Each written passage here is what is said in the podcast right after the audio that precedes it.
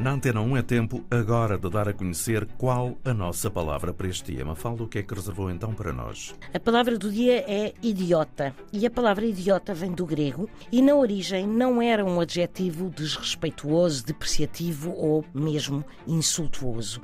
Nem tinha qualquer relação com a inteligência da pessoa a quem se referia.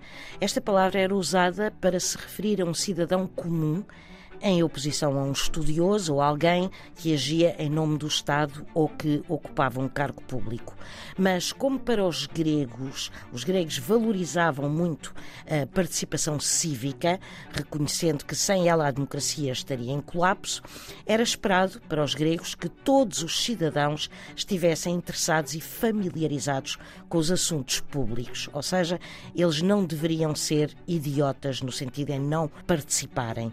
E permanecer à margem da vida pública era sinal de ignorância, de falta de educação, de desinformação e de abandono do dever como cidadão. E daí que idiota se transformasse num termo de reprovação e de desdém. Está descoberta a palavra do dia, edição Mafalda Lopes da Costa.